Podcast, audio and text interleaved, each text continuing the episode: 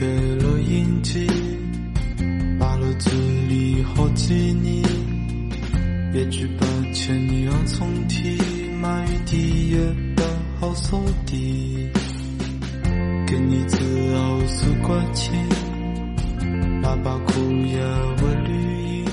等我到了六十岁，时光机被发明出来了，可能会回到三十年前，对现在的自己说：“唉。”你不要做这一行，选一条容易的路走吧。这条路真的太需要一直保持学习和感知力了。很明显，大多数人没有办法一直保持这样的工作热情。我呢，应该也不过是大多数而已。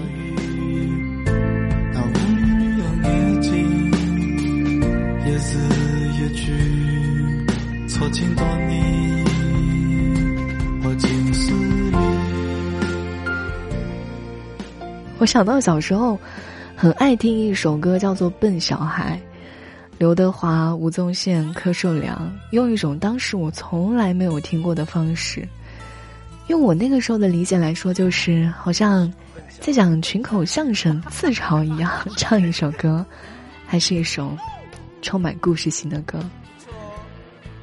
这首歌是刘德华写的，他写的词，嗯，写的就是他自己的人生。里面有一句词是：“三十岁到头来不算好也不坏，最无奈他自己总是会慢人家一拍，没有钱在那口袋。”后面再唱：“笨小孩依然是坚强的，像石头一块。”笨小孩跟聪明的小孩有没有什么分别？当然有分别了，聪明的小孩很厉害的嘛，可是笨小孩呢？也很可爱的，你说的，我不敢讲，笨小孩。哦，哎呀，急死我了，再来啦！哦，他们说城市里男不坏女不爱，怎么想也不明白。妈妈说真心爱会爱得很精彩，结果我没是坚强的，像石头一块。只是晚上寂寞难耐，哎哟，望着胸口拍一拍呀，勇敢站起来，不用心情太坏。哎哟，想。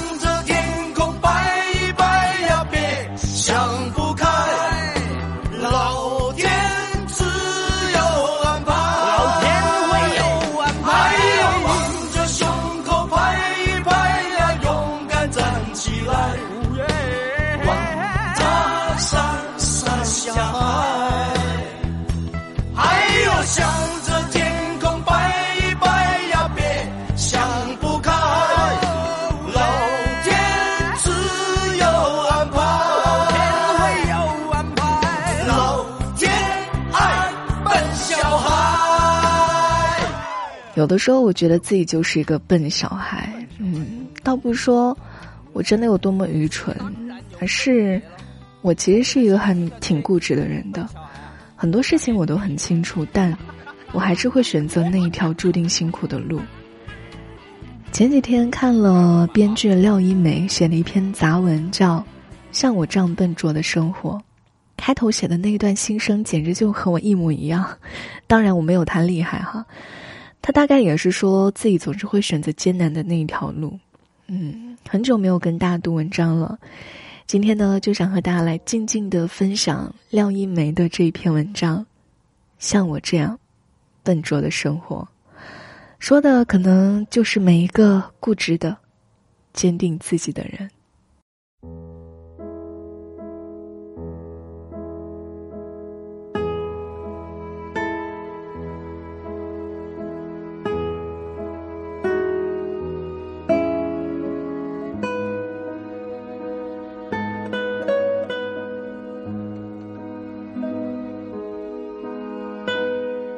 我的问题是，知道自己很笨，但没有人相信我笨。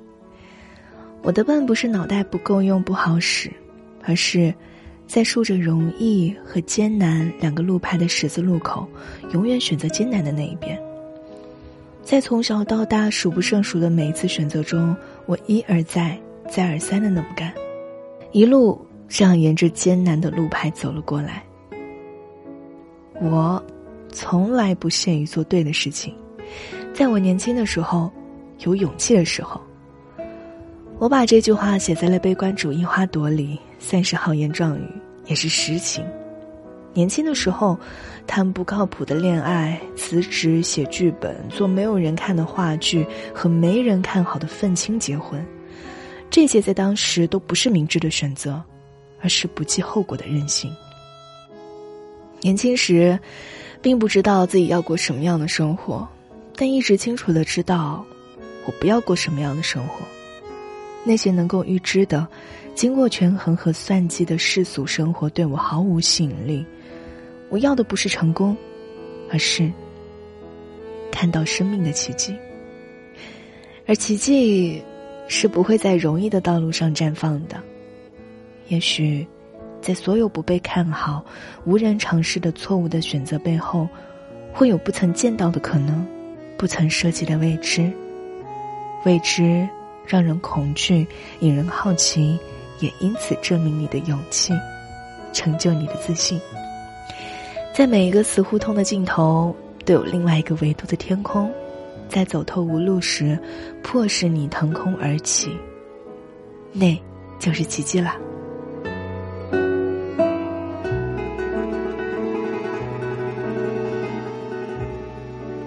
我曾经一事无成，这并不重要，但是这一次我认了输。我低头耷脑的顺从了，我就将永远的对生活妥协下去，做个你们眼中的正常人，从生活中攫取一点简单易得的东西，在阴影下苟且作乐，这些对我毫无意义，我宁愿什么也不要。我在《恋爱的犀牛》里描述的一起的勇敢，那是一个人年轻时唯一拥有的东西。在一次次的错误中成长，将所有看似错误的选择，最终引导向正确的结果。我坚信，人应该有力量，揪着自己的头发，把自己从泥里拔出来。年轻时，我写过很多蛊惑他人，也蛊惑自己的台词，比如说，上天会厚待那些勇敢的、坚强的、多情的人，只要你有足够大的愿望。你就是不可战胜的。当然，你也知道，上天不会厚待任何人，无论是你还是我，痛苦、困惑和艰辛，对每个人都是同等的。回避、躲闪、辗转腾挪都毫无用处。既然来的总是要来，迎着刀锋而上，恐怕是最好的选择。起码节约时间，上天。当然不会厚待你，但你自己可以成就自己。我这种以试错的方式来确定的人生，丰富多彩，但很难向人推荐。那些台词依然每天都在舞台上，在观众席里回荡。他鼓励了和我一样的人，也会造成他们的困惑。我的一位女演员有一次，她这样对我说：“她说，我不是那种女文青，我不是那样的人，我要过上正常的生活，我怎么能才能让那些男人明白呢？”我回答了她，尖刻无比：“那就不要摆出一副女文青的架势，你脸上就写着‘来伤害我吧，我不在意，我等着痛苦成长呢’，去掉这个表情，那些人就会躲开你了。”他满脸迟疑的看着我，依然是用一种标准的女文青的表情。我不知道文艺青年什么时候成了一个贬义词，对我来说，它既不好，也不坏。它不过是一个过程，一种处于困惑中的生命状态。一个人有太多自我和世界的关系需要协调了，那种困惑而执拗的表情。必然会占据他的脸，不过，那也不无魅力，总好过一张麻木不仁的脸吧。喜欢有创造力、有激情、不囿于成见的自由生活，如果什么有利于生活，我就赞成；反之，我反对。无论是传统道德还是时髦观念，反对伪善、谎言、谄媚、狭隘、装腔作势、一团和气，不相信任何人制定的生活准则和幸福模式。不管世界给没给你这种机会，我相信，人都是可以坚持为自己、为他人创造自由的生活。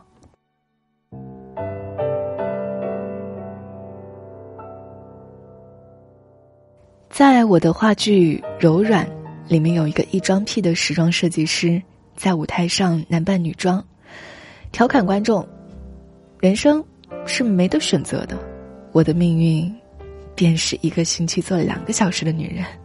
可是，我比你们幸运，我的人生至少有两个小时是属于我自己的。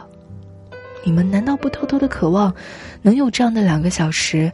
卸下你们的面具，摆脱所谓的成功和正常，为所欲为，做一个真的自己，或者做一个幻想中的自己。你们没有这种机会的，你们真可怜。这个角色的原型是我的一位朋友樊奇辉，现实中也是一位著名的设计师，但宁愿称自己为女裁缝。有几年时间，他每周二在三里屯的法语化身为歌女碧浪达，享受他生命里自由的两个小时。我一直喜欢他和他的歌声，还有他那些尖刻心酸的笑话。他是有勇气把生命袒露给你看的人，流着眼泪还自嘲的笑着。在舞台上，他一直笑到了最后，但。现实中真实的结局，却是他在柔软召开发布会的前两天，在家中自杀身亡了。据说，他死的非常坚决，尝试了很多次，直到成功。这突然的消息，当时对剧组的所有人都是可怕的打击。生命真的很沉重，也很脆弱。不是一个乐观的态度和几句自嘲的笑话能够交代的过去的。自由，不是不能获得，但需要万分的坚强和一点点运气。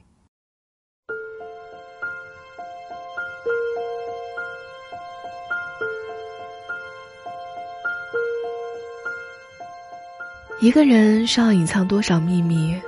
才能巧妙的度过一生呢？细细分辨，哪个人的生活不是由秘密和谎言堆积而成的？但是，巧妙的度过一生有什么意义呢？不过是辗转腾挪的生存技巧，技巧越高，辗转腾挪的越好，就越离真相和本质越远。我宁愿选择笨拙的度过一生。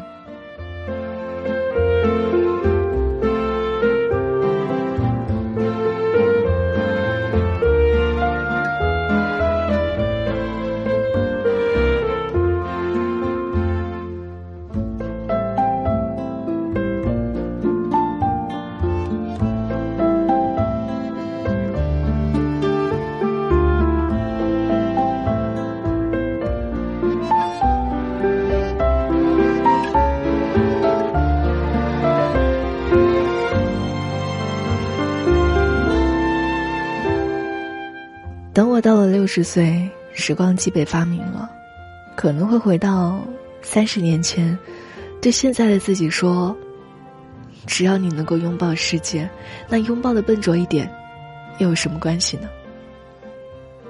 也可能，我什么都不会说，毕竟我早就已经知道了。如果我是年轻人，老年人讲什么我都不会听的，我还是会幼稚的唱着：“老天自有安排。”老天，爱笨小孩。接下来的日子，就暂且也这样笨拙且真诚的活着吧。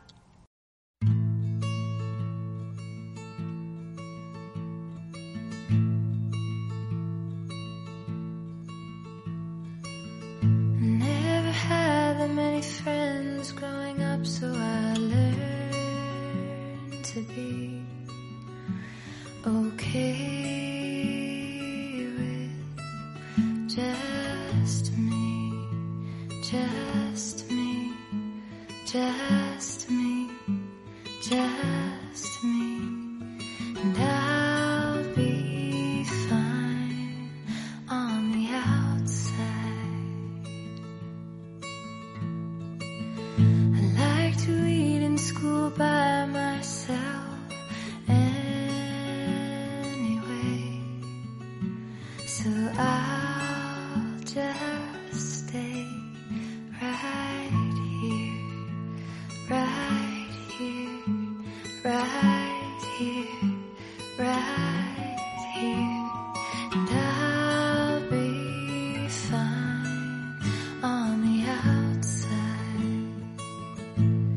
And so I just sit in my room after hours with the moon and think of who knows my name.